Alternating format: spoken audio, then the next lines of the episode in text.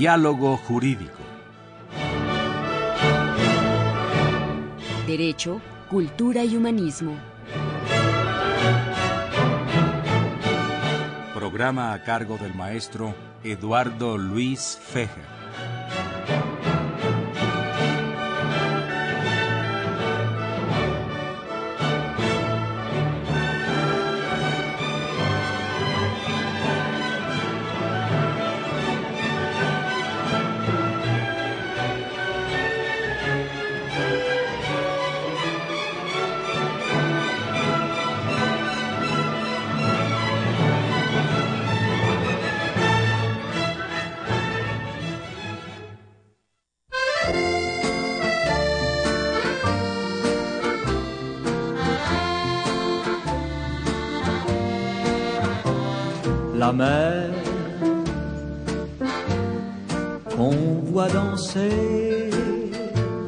Le long des golfes clairs. A des reflets d'argent la mer des reflets changeants sous la pluie. La mer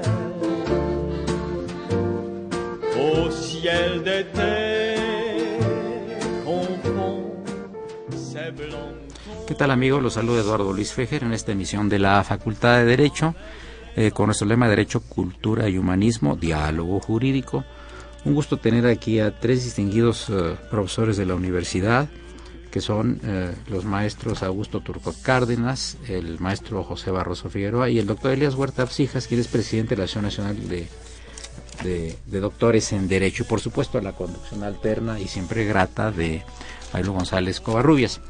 Eh, hace algunas semanas eh, los maestros Turcot y Barroso Figueroa me sugirieron un programa sobre el concubinato y las nuevas reformas a la ley y sabemos uh, que esta práctica pues existe como en cualquier país, pero tiene una serie de prolegómenos que vamos a analizar aquí en, en, la voz del maestro Turcot y en la voz del maestro Barroso. A este último, a quien con todo gusto le doy la palabra, igual que a todos los presentes, la más cordial bienvenida a los micrófonos de Radio UNAM. Por favor, maestro.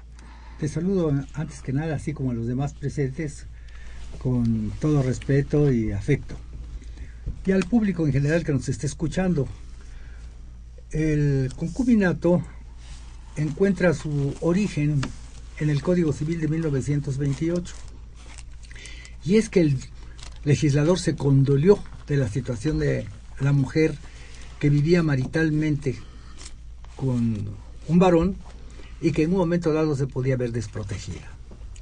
Desde luego que el matrimonio fue objeto de respeto por parte de la comisión redactora del código pero no cabe duda, y muy bien lo dice García Telles en su obra, él fue el secretario de la comisión redactora del código. ¿Es el que fue de Educación Pública de el Cárdenas? Que fue, y me parece que también rector de la universidad. Así es.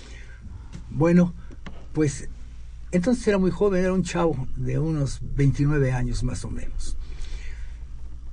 En fin, lo importante es que eh, el matrimonio, si bien es la forma, como bien lo dice él, jurídica y formal de constituir la familia, lo más conveniente pues, sin embargo, la comisión dice, no puede cerrar los ojos ante una realidad tan frecuente en nuestra sociedad, o sea, la convivencia marital de un hombre y una mujer. Y muchas veces, de acuerdo con el rol que desempeñaban en ese tiempo hombres y mujeres, a falta del concubinario quedaba en el desamparo. ¿Por qué? Hay que recordar que en ese tiempo las tareas que correspondían a cada uno de los sexos eran muy diferentes.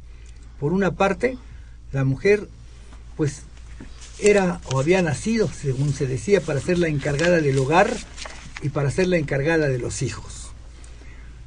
Ella tenía que permanecer ahí. El proveedor era el marido o el concubinario en su caso. De manera que la mujer se hacía dependiente de él.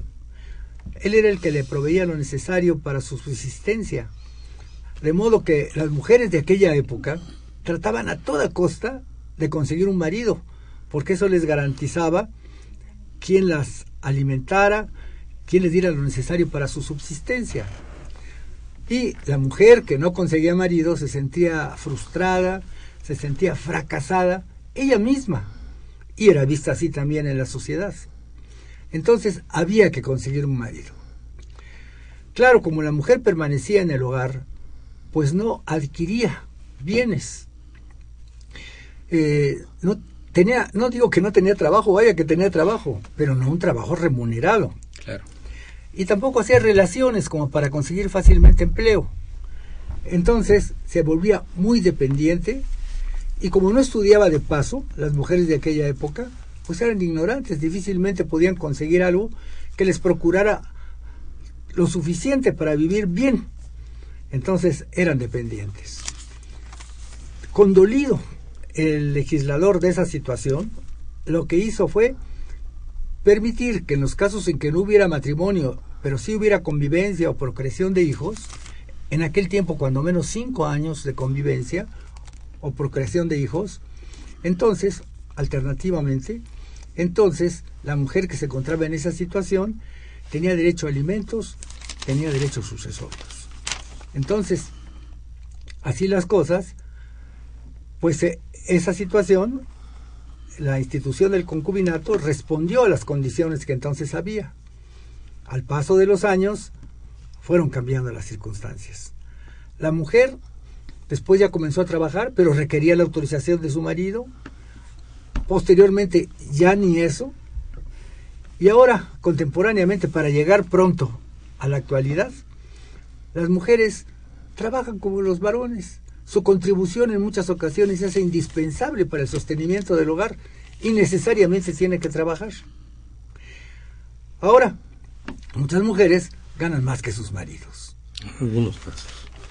Por eso digo, muchos ganan más que sus maridos. Y bajo esas condiciones, pues la regulación del concubinato, tal como aparece actualmente, me parece inconveniente.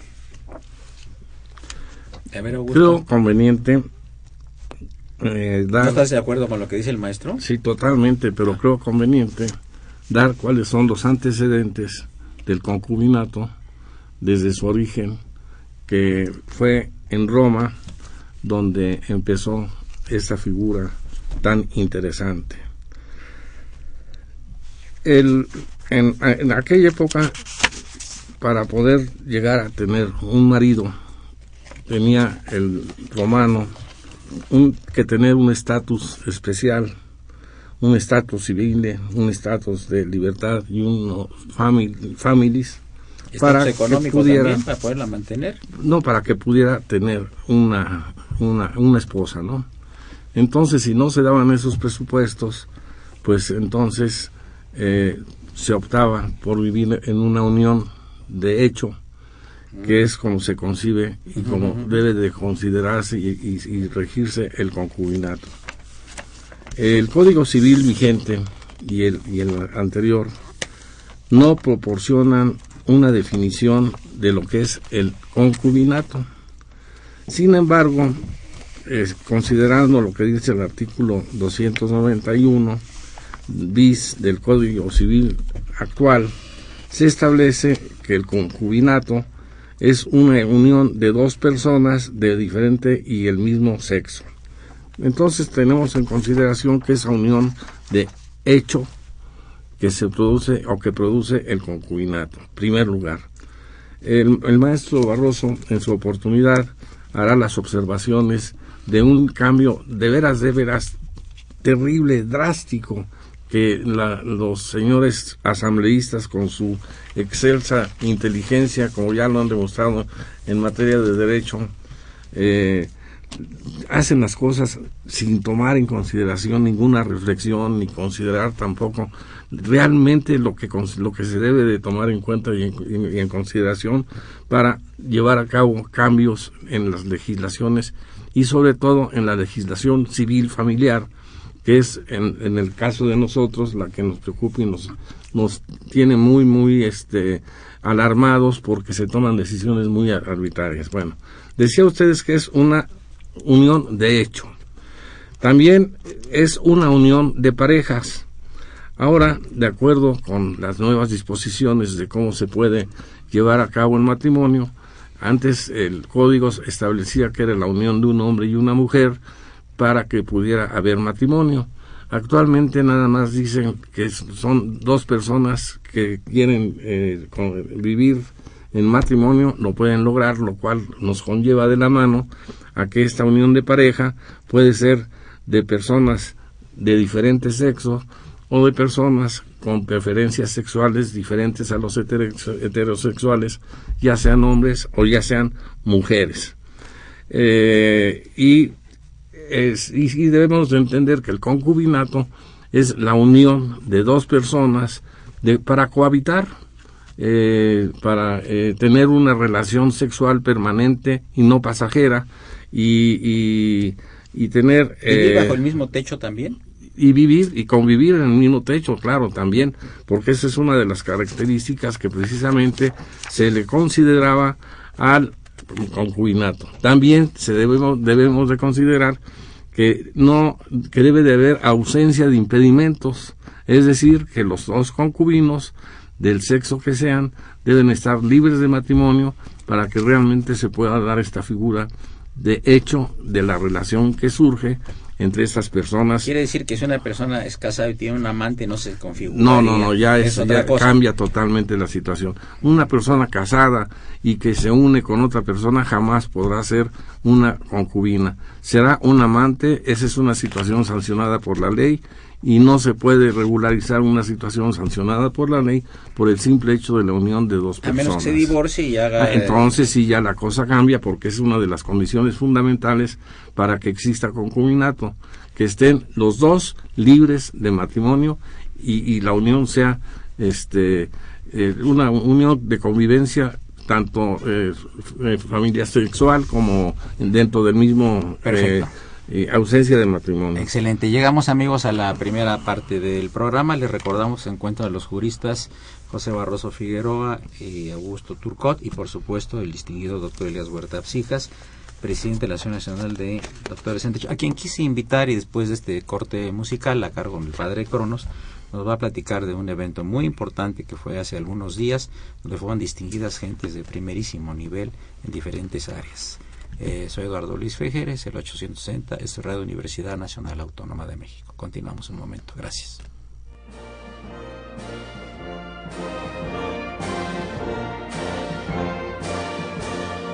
Su opinión es importante.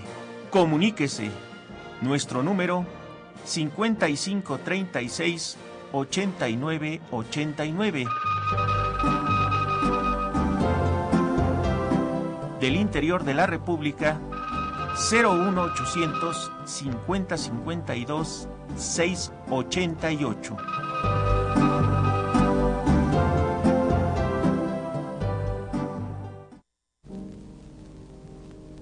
Nadie comprende lo que sufro yo. Canto pues ya no puedo sollozar.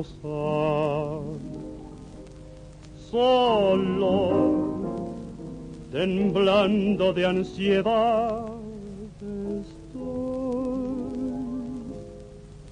Todos me miran y se van.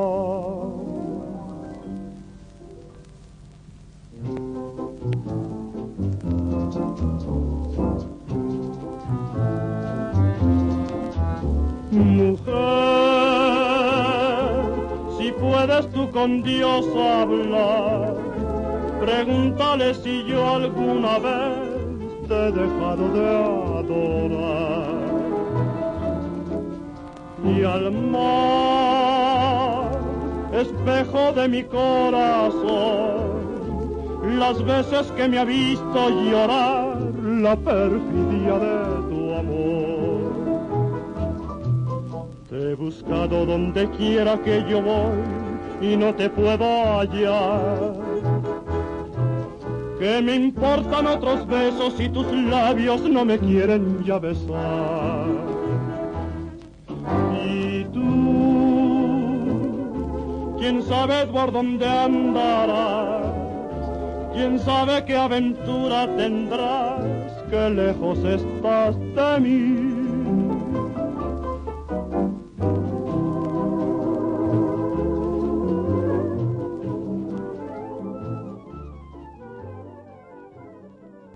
Felicidad al padre Cronos porque después de algunos años trae música muy bonita. Ya se pusieron románticos aquí, todos en la cabina. Marilú, el doctor Elías Huerta, el maestro Augusto Turcot y el maestro Barroso Figueroa que nos está haciendo una remembranza de que esta, esta melodía tuvo mucho éxito durante la Segunda Guerra Mundial. También del barrilito, ¿te acuerdas? El barrilito, no? el barrilito también era, era otra de las ¿Cómo no? Pero canciones. este es de un chapaneco.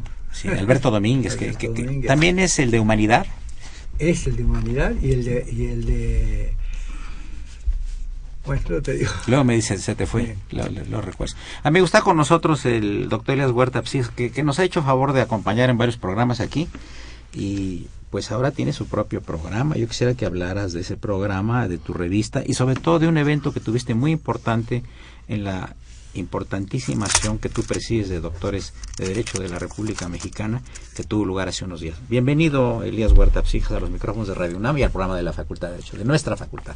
Gracias, Eduardo. Una vez más te agradezco tu gentileza de invitarme a tu programa muy escuchado. y ¿Quién sabe, eh? No, no, Creo que Eh, sé que sí, porque como ya bien decías, me has invitado en otras ocasiones y, y he tenido la oportunidad de constatar que la, la gente me comenta del programa y poder aquí acompañar y saludar a distinguidos amigos y profesores, colegas de la facultad, a, a Pepe Barros, un gran amigo, y al, y al maestro Turcot. Pues sí, mira, en efecto, como lo comentabas, eh, hace 11 años empezamos con este proyecto de editar la revista Foro Jurídico, es una revista especializada que originalmente surgió como el medio de difusión de la Asociación Nacional de Doctores en Derecho, que me honro en presidir, como tú ya bien decías, y este, pues, eh, en origen ha sido el instrumento de difusión de la asociación, pero poco a poco se ha ido consolidando como una revista especializada muy difundida en el país, que cada mes eh, sale puntualmente, que se vende en los ambos de todo el país, que se Y distribuye. con muy buenos artículos, te interrumpo. Y claro, y entonces eh, digamos que la parte fundamental de nuestros colaboradores pues son miembros de la asociación, la mayoría profesores de la Facultad de Derecho, y entonces por eso hemos intentado y lo hemos venido consiguiendo poder eh, difundir y transmitir mes con mes en todo el país el pensamiento, las ideas, el debate plural y el- la difusión de los acontecimientos más relevantes del mundo jurisdiccional, del mundo legislativo y también del mundo académico. Y esto nos ha permitido pues estar 11 años. Y desde hace dos, desde hace tres años hemos venido instituyendo un premio que anualmente Foro Jurídico le da a hombres y mujeres mexicanos que se distinguen precisamente por estar trabajando desde diferentes trincheras, pues por hacer de este un, un país mejor y que muchas veces, eh, pues eh, sacrificando tiempo, familia inclusive, pues dan un poquito de más para tratar de, que en este país prevalezca el Estado de Derecho y el respeto a la ley. Entonces, para Foro Jurídico se ha vuelto el evento más importante del año al interior de nuestra organización, reconocer cada año a 10 personajes que se han distinguido en general, no solamente en el acontecer jurídico político, sino también de la comunicación social. Entonces, este año entregamos 10 premios a 10 distinguidos mexicanos y mexicanas que a propósito de lo que decía ahorita con el concubinato y con esta lucha importante que ha hecho la mujer en el mundo y la mexicana por luchar por la igualdad y por una equidad de género real, pues tuvimos cuatro destacadísimas mujeres mexicanas en estos 10 premios. Los premios se los entregamos en primer lugar a la Procuradora General de la República, a la maestra Areli Gómez González. A ella se le entregamos por el gran trabajo legislativo, el, premio mérito a la función legislativa que hizo como senadora y como eh, secretaria de la Comisión de Justicia. Nada más ni nada menos aquí dentro de este espacio, que es Radio UNAM, pues a nuestro destacado líder, el rector de la Universidad Nacional Autónoma de México, el doctor José Narro Robles, por su, por su contribución a la excelencia eh, de la educación superior en nuestro país. También le dimos un premio al mérito a la carrera judicial al ministro Jorge Mario Pardo Rebolledo, más de 30 años de estar en, cargos desde los más modestos hasta los más altos en la carrera judicial, un, juez honorable y muy respetable. Le dimos también un premio a la Procuración de Justicia al licenciado Rodolfo Ríos Garza, procurador del Distrito Federal, eh, otro más a la procuradora Diana Bernal Ladrón de Guevara, por, que es procuradora de la defensa del contribuyente, que ha hecho una gran tarea defendiendo los derechos de los causantes en este país. Eh, de manera muy destacada, el, el premio eh, Mérito a la Educación, a la Enseñanza del Derecho, a nuestro compañero también profesor de la facultad, al doctor Jorge Moreno Collado, quien está por cumplir 50 años ininterrumpidos de dar clase en la Facultad de Derecho de la UNAM, y a dos importantes comunicadores también que que se destacan y se distinguen por su seriedad, su objetividad en, la difusión de los temas eh, que tienen que ver también con el acontecer jurídico y del Estado de Derecho, como son Ciro Gómez Leiva, le dimos la defensa del derecho a la información, y a la licenciada Adriana Pérez Cañedo, conductora muy reconocida, muy seria de Canal 11, por el ejercicio responsable de la libertad de expresión. Oye, eh, Elías, y para terminar esta brevísima entrevista, ¿nos puedes platicar un poquito de tu programa de radio, por favor? Claro, mira, eh, eh, en, este contexto justamente del, del, alcance y de la importancia que ha tenido la difusión de nuestra revista y de que se ha convertido en un instrumento en el medio especializado, pero un poco más allá de poder llevar estos temas de manera muy sensible, muy sencilla a nuestros lectores y a los servidores públicos que leen, a los estudiantes. Eh, tuvimos la oportunidad de abrir nuestros, nuestros brazos y la cadena Radio Centro que eh, nos dio la oportunidad de que tengamos un espacio semanal en Radio Red, un programa que se transmite todos los miércoles de 10 a 11, que se llama precisamente Foro Jurídico, el Derecho al Alcance de Todos donde tenemos invitados académicos, servidores públicos, analistas, para que tratemos de bajar, como tú lo es aquí, al nivel de lo que la gente puede escuchar, no abogados, los temas más relevantes del mundo jurídico, el concubinato como ahora se hace aquí, el divorcio express, los, ahorita los delitos electorales, las elecciones, todos los temas vinculados al mundo jurídico político y bueno, llevamos cuatro meses, estamos muy contentos porque en efecto hemos podido ampliar este espacio de difusión y de, difusión de ideas importantes del mundo. Es el 1110. 1110 de AM de AM. Los miércoles de 22 a 23 horas. Así es, invitamos al auditorio sin querer hacer competencia también que nos escuchen por ahí. todos somos profesores de la facultad, estamos para servir al público y el que tenga problemas de carácter jurídico, temas interesantes al respecto, pues. Y te diría que básicamente los cuatro meses que llevamos eh, al aire, el 90% de nuestros invitados han sido servidores públicos igual, pero todos profesores de la Facultad de Derecho de la UNAM. Elías Huerta Psijas, muchísimas gracias por tu presencia. Por supuesto, puedes continuar aquí con nosotros. Te agradezco muchísimo y este eh, eh, vamos, tenemos cuatro minutos más para continuar con lo de y luego tenemos un enlace con el maestro eh, Julián Guitrón, este que, que, que, fue homenajeado la semana pasada, el miércoles, por un grupo de 11 profesores, bueno, que hicieron un, un libro sobre diferentes temas y como homenaje a su también labor que también va a cumplir 50 años de dar clase y al, que tienes enfrente también el año cuenta cumple 50 años. Destacadísimos profesores. también, Pepe. En, en agosto próximo cumplo exactamente 50 años. Ajá, qué bien. Muchas felicidades. ¿Tú, tú este, Augusto? Acabo de cumplir 40 años. de dar clase. Elías. Yo 35 años voy a cumplir el año que entra a dar clase, así es que soy un poquito más joven que ustedes. Sí, nos falta Marilu.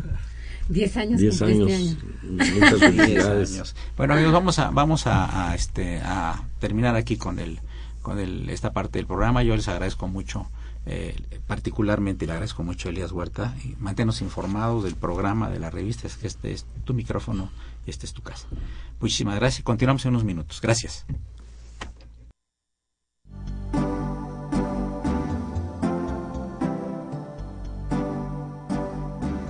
Está usted escuchando Diálogo Jurídico, Derecho, Cultura y Humanismo.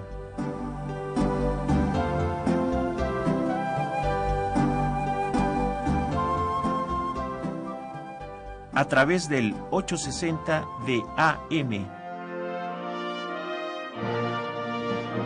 El alma mater del cuadrante.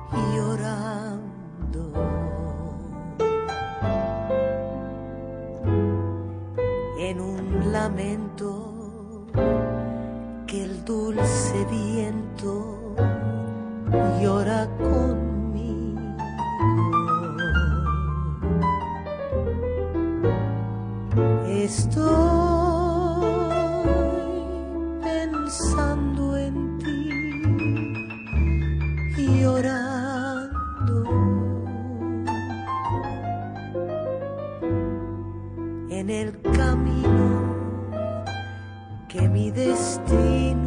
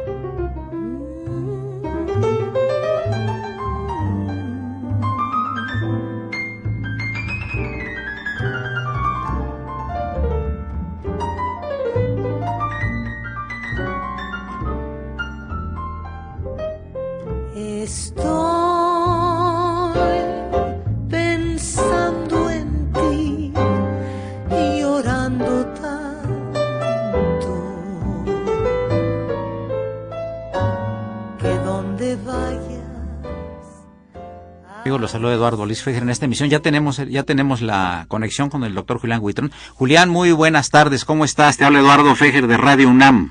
Muy bien, Eduardo, muchas gracias por tu atención y permitirme... Te escucho. Eh, hola, A ver, no, no escucho. A ver, Julián, ¿me escuchas? Te saluda Sí, yo- Augusto Turcot y te yo sí te oigo perfecto. Este evento tan importante para ti de tantos años que somos amigos desde la preparatoria. Ah, fueron Muchas compañeros de la preparatoria. Sí, no se Y escucha nada, estar ¿eh? ahí porque anduve ma- ando mal de salud, pero te dejé un recado. Hola. Para, espero que te lo hayan dado. Hola. Estamos, Yo estamos. también te reitero la felicitación, Julián. Digo, reitero la que te hice personalmente el día de la ceremonia. Muy merecido, ¿eh? A ver, amigos, vamos a tratar de eh, hacer el enlace con el con el maestro Julián Huitrón. Estamos con un poquito de problemas técnicos, pero aquí el padre Cronos ya lo está arreglando. A ver si nos puede hacer la conexión. Hola. escucha. A ver, a ver. Bueno, ¿sí? ¿Me escuchas, Julián? Sí, te oigo perfecto, Ah, Eduardo. perdón, Muchas ¿eh? No sé si escuchaste las felicitaciones del maestro Turcot y el maestro Barroso. Muchas gracias, qué amables, son Muchas muy gracias. generosos. Oye, qué gusto en oírte. Este, muchas gracias. Quise hacerte esta esta breve entrevista porque me pareció sumamente emotivo el acto donde fuiste homenajeado. Un libro estupendo sobre derecho familiar, del que tú eres obviamente el pionero indiscutible en este país y en Latinoamérica y en, y en el mundo de habla hispana. Y, y- y me gustó mucho lo que dijiste al revés, de que, que hoy, es- hoy empieza el mejor día de mi vida, ¿verdad? Me encantó, Julián. Muchas gracias. Es que en realidad, eh, como se los dije ahí, y ahorita cuando te vuelvo a escuchar, me, nuevamente me invade la emoción. Es que es la primera vez que yo recibo un reconocimiento así, eh, que en realidad, eh, pues digo, sin ser un falso modesto, no sé si lo merezcas o no, pero se siente muy bonito. Sí, y además este lo, muy interesante la temática tratada por cada uno de los juristas, 11, ¿verdad? Sí, fíjate que ellos en realidad este, abarcaron los temas de derecho civil, derecho familiar y derecho sucesorio. Y yo con mi intervención traté de interesar a la distinguida audiencia que estaba ahí y surgió algún efecto porque se agotó la primera edición. Sí, efectivamente. Oye, y además, oye, pues eh, en primer lugar, este, tuviste eh, personajes importantísimos, nuestra admirada y querida directora, el presidente de la Suprema Corte de Justicia que tuvo una alocución muy bonita y muy emotiva respecto de, de, tu- de, tu- de- de lo que fuiste en, en tu calidad de maestro de, del- del actual presidente de la Suprema Corte. Qué calidez hubo, ¿verdad? Y, de, y, y del presidente del Colegio de, de Profesores de Derecho Civil, etcétera. Creo que fue un, un- un evento realmente muy emotivo. ¿eh? Yo, yo estuve muy contento y por eso este, me permití hacerte esta muy breve entrevista, pues para felicitarte, Muchas, decirte que nos congratulamos por, por este homenaje y espero que vengan muchos más porque pues tienes una trayectoria de tantos años, Julián. Aquí estamos platicando, Pepe Barroso y yo cumplimos 50 años, eh, él, él 50 años, este año dar clase, yo el que entra. ¿Tú, tú este año o el que entra? Mm, Yo hasta el 17, porque yo empecé en febrero de 67. Bueno, ya te estás acercando, como dice la canción, poco a poco me voy acercando a ti, ¿verdad? Pero fíjate que quisieran que te vayas, eh, solamente reiterar mi agradecimiento al señor presidente de la Suprema Corte, porque sí, hace muchísimos años, yo tenía dos años con, de profesor cuando tuve el privilegio de estar con él en materias de obligaciones y contratos, y Sí. cuando le pedí que me apoyara en esto, fue tan generoso que me dijo, cuando usted me diga, y bueno, ya sus palabras las escuchamos y también Manuel Granados, aquí hay la coincidencia de que las cuatro personalidades que hablaron fueron mis alumnos.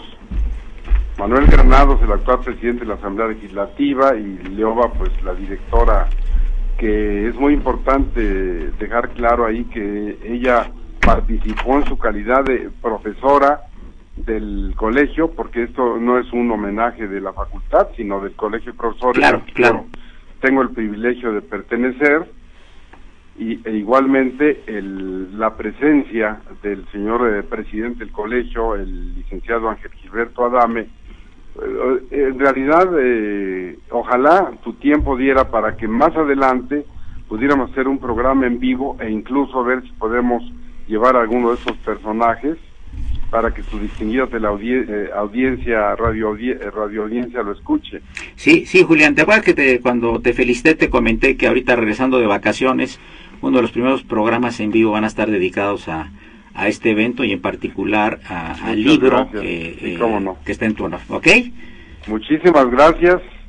Y bueno, solamente este, agradecerle también, por favor, al maestro Barroso y al maestro Turcot sus palabras y su presencia, porque pues nuestra fuerza está precisamente en la unión que tengamos como gremio de profesores, ¿no? Perfectamente. También te manda a saludar Maylú González Covarrubias, mi, con- mi conductora alterna y quien Muchas es- gracias también. está aquí con nosotros. Te mandamos un abrazo muy afectuoso y muchas gracias por tomar esta breve entrevista. La mejor de las tardes. Gracias a ti, Eduardo Luis. Muchas gracias. Buenas tardes. Adiós. Amigos, continuamos ahora sin cortes, ya directamente. Marilú, tienes la palabra. Sí, yo quiero preguntarle eh, al maestro José Barroso Figueroa, ¿cuáles han si- ¿cuál es su opinión sobre la reforma, las últimas reformas que se hicieron, particularmente sobre la figura del concubinato?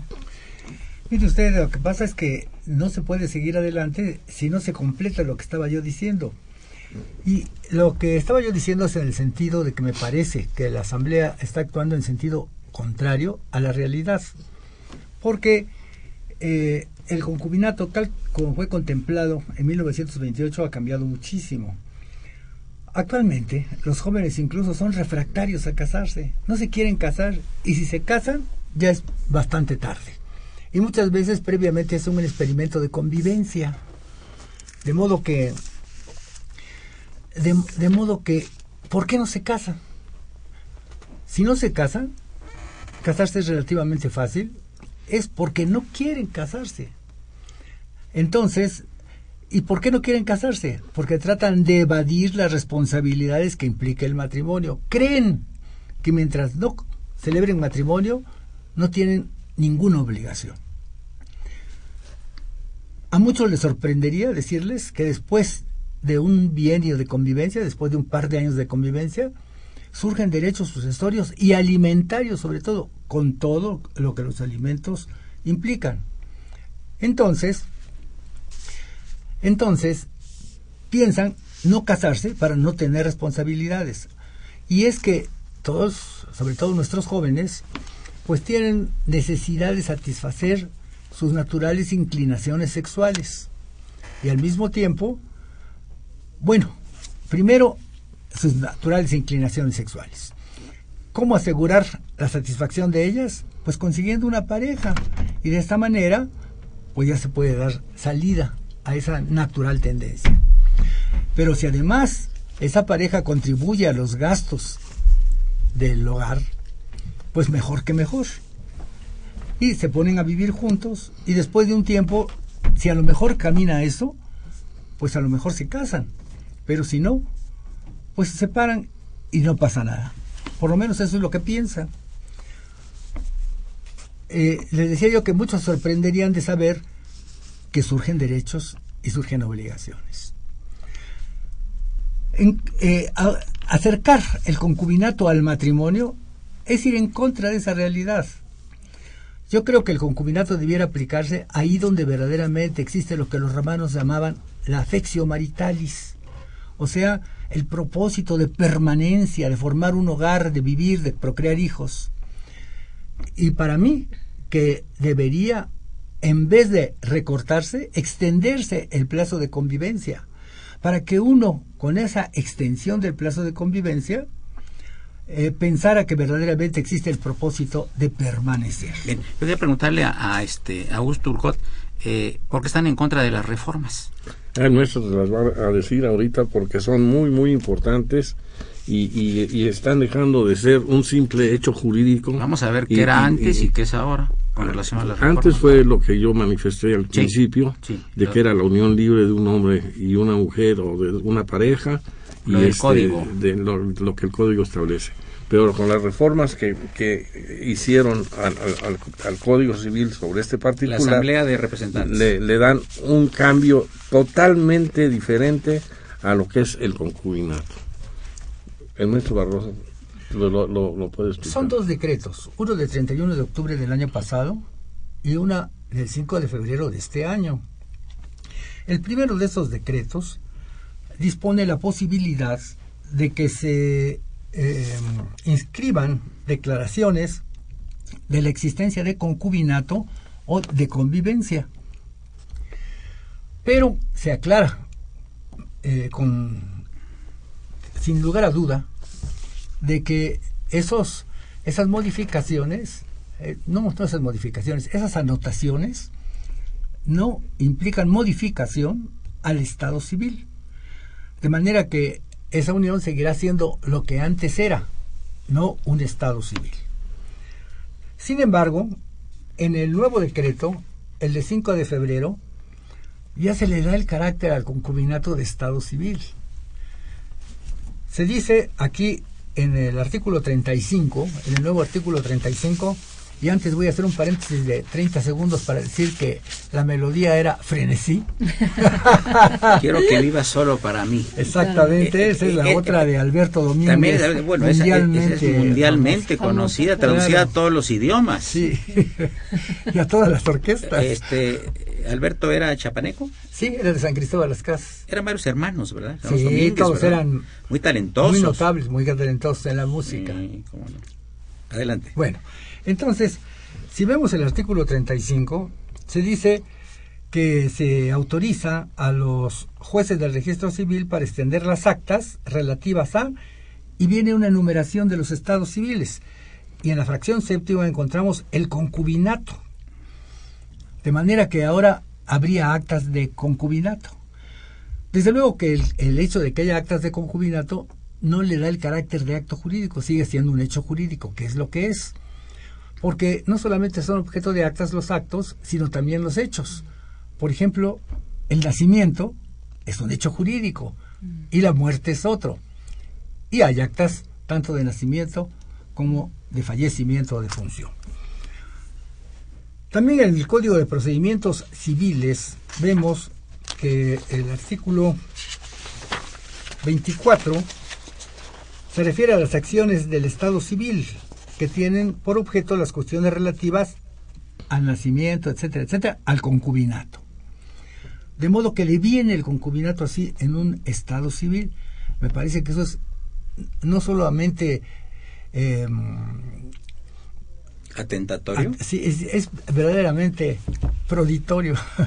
es francamente muy mal. Cambia totalmente el concepto del concubinato. Sí, sí, lo que sucede es esto. Si lo convertimos en Estado civil, en términos del artículo 39 del Código Civil, el Estado civil de las personas solo se comprueba con las actas del Estado civil relativas. Excepto las excepciones que contiene el Código, que no tienen nada que ver con esto. Si un día se destruyó un libro en donde aquellos que se usaban antes, cuando todavía no se hacía el registro electrónico, pues entonces había la posibilidad de, de recurrir a otras pruebas, pero el estado civil de las personas se prueba con las actas del registro civil relativas. Entonces, bajo ese supuesto, eh, vamos a suponer que una mujer que comienza a convivir ahora y dentro de seis años deja de convivir, más bien, a ver, déjeme pensar. Así, por ejemplo, fallece su concubinario, fallece su concubinario y se presenta porque no tiene, es auténticamente un concubinario, no tiene este testamento. Sí, no tiene, sí, es una sucesión intestamentaria. Uh -huh. No tiene cónyuge, quería decir. Uh -huh. Entonces le toca a la concubina. Comparece y dice, soy la concubina y por lo tanto participo de la herencia, no los hermanos de mi marido. O comparte con ellos. Bueno, entonces le dice el, el abogado de los hermanos, ¿eres concubina? Sí, pruébamelo. ¿Dónde está el acta del registro civil donde aparece que eres, porque esa es la única forma, el artículo 39 es muy claro, solo se prueba con las actas del registro civil relativas. Esta sería la relativa del acta de concubinato. ¿Cómo, cómo se prueba? Entonces, eso de transformar una situación de hecho. Si el chiste del concubinato es ser una situación de hecho, si el chiste del concubinato es que por el hecho de que dos personas convivan o procreen, se convierten en concubinato. Y hay derechos y obligaciones. Y hay derechos y obligaciones. Entonces, Ese yendo, es el chiste, que sea de hecho. Oye, que nadie quiere ir a registrar su concubinato. ¿Quién va a ir a registrar Si su lo que no quiere es ningún papel, Exacto. el papelito asusta.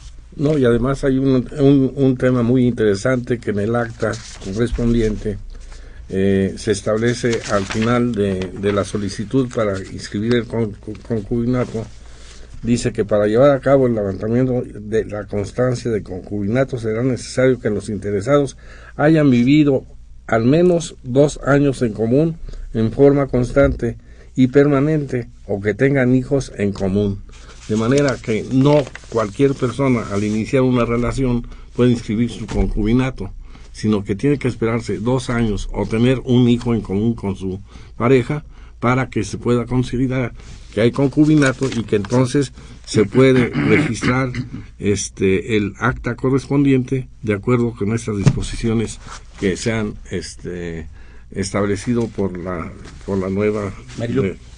Sí, yo quería preguntarle al maestro eh, José Barroso, eh, con, con respecto al tema de los hijos, eh, ¿cuál es la situación eh, bajo la figura del concubinato? Mire, nosotros afortunadamente tenemos aquí en el Código Civil una disposición según la cual todos los hijos son iguales cualquiera que sea su origen.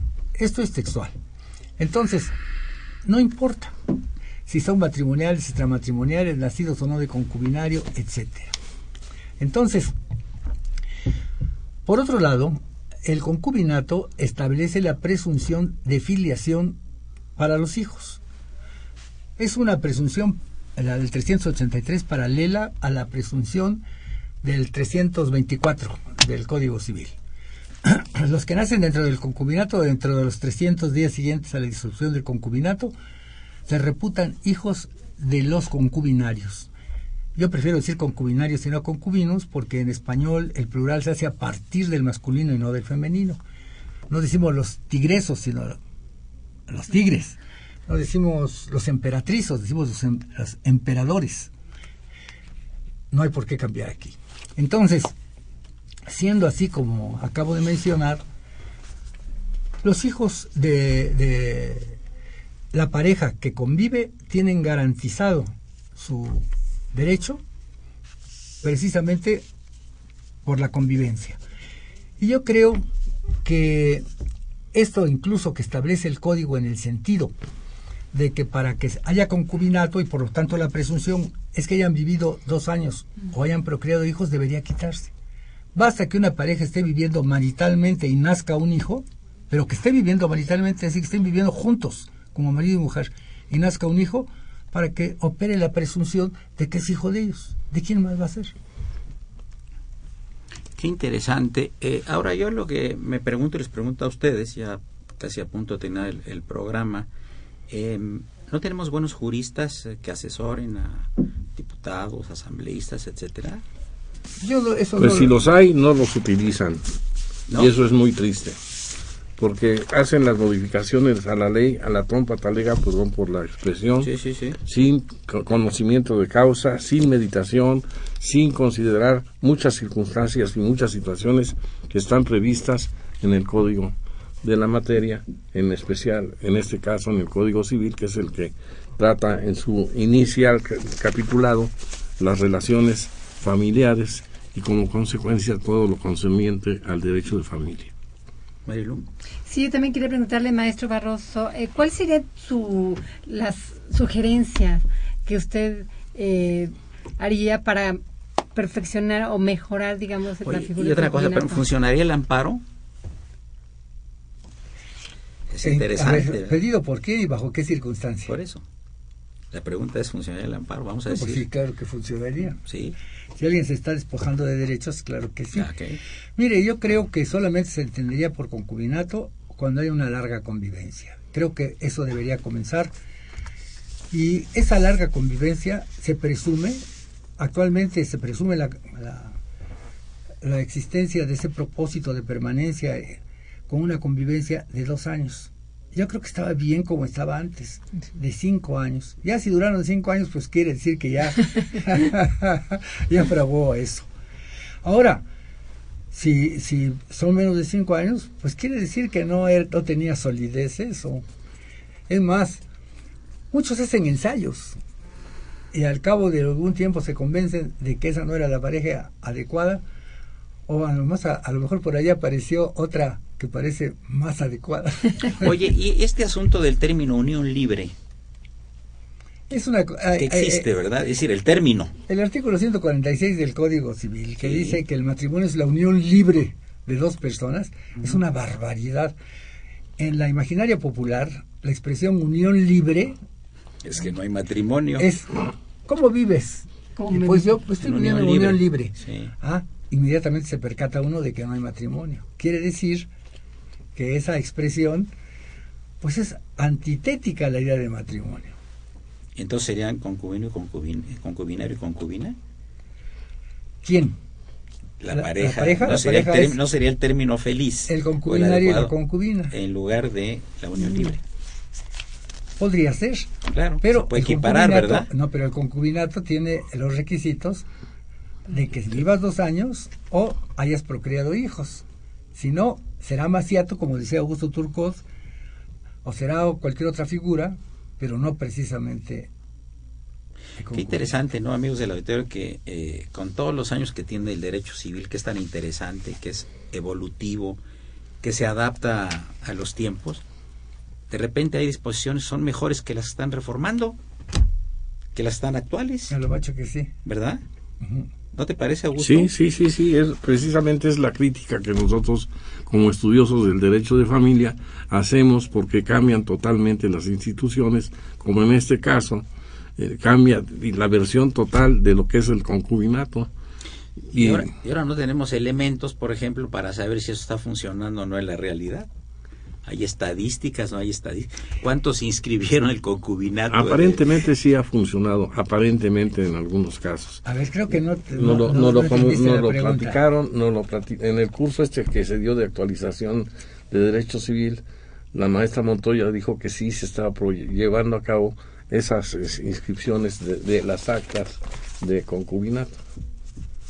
¿Y el registro civil ya sabe que existe esto? Sí, claro, y, y es- y se le da al registro civil par- participación a los jueces del, del registro civil que ahora ya dejaron realmente de ser oficiales del registro civil, sino que hoy ya también son jueces, porque tienen atribuciones para el cambio de, género, de, de género, eh, tienen Sí, sí, sí. atribuciones para eh, la adopción, tienen ya varias funciones que dejan de ser nada más las constancias que tenían el levantamiento de determinadas actas para determinadas situaciones eh, jurídicas o hechos o actos jurídicos que se dan. Amigos, pues llegamos al final del programa. Yo le agradezco mucho al maestro Augusto Turcot Cárdenas, el maestro Barroso Figueroa, que hoy no, no te eche brava, ¿eh? Porque cada que te invito te echo brava porque tú le debes al público tu poesía y tus ensayos que son verdaderamente excepcionales, espléndidos. Y como no te voy a dejar que te defiendas aquí en el micrófono porque no tienes manera de defensor, aunque busques un buen abogado como Turcoto, como la maestra Mailú, no tienes derecho ahorita al uso de la palabra. Yo nomás te hago ese reclamo cariñoso. Gracias. Muchas gracias a ambos gracias. por su presencia. Muchas gracias. gracias, Eduardo. Te, te aprecio mucho esta deferencia con nosotros y a la maestra también muchas gracias. Eh, la operación de don Gerardo Zurrosa, quien saludamos con el afecto de siempre, y la imagen siempre grata del padre Cronos. Anda, anda muy enfiestado el padre Cronos, se va a Puebla, se va a Pachuca, se va a la Feria del Libro, y bueno, estuvo también en el evento aquí de, de Foro Jurídico, ya está muy enfiestado el, el el maestro Trejo, lo felicitamos y le deseamos eh, mucha suerte en sus periplos. y este de producción, bueno, Yari Hernández sin acento, Felipe Amador y el niño héroe de la radio, Raúl Romero. Eh, desde luego la conducción alterna de Marilu González Covarrubias, eh, el maestro Burguar, nuestro asesor editorial, y me parece que ya vino la, la ya son los pasos de, de la María Calas de la radio, no, pero se parece mucho físicamente, pero la saludamos con todo afecto y con todo respeto a nuestra, que va a sustituirnos en los micrófonos. Este, soy Eduardo Luis Fejer, la mejor de las tardes, este fue el programa Diálogo Jurídico con nuestro lema Derecho, Cultura y Humanismo, y estamos en Radio Human, el 860, no le cambien. Muy buenas tardes y muchas gracias. No, al contrario, gracias a ti. Muchas gracias, muchas gracias. Me gustó, salió muy bien, ¿eh? Bien, sí, sí. noche de ronda, cómo me hieres, cómo lastimas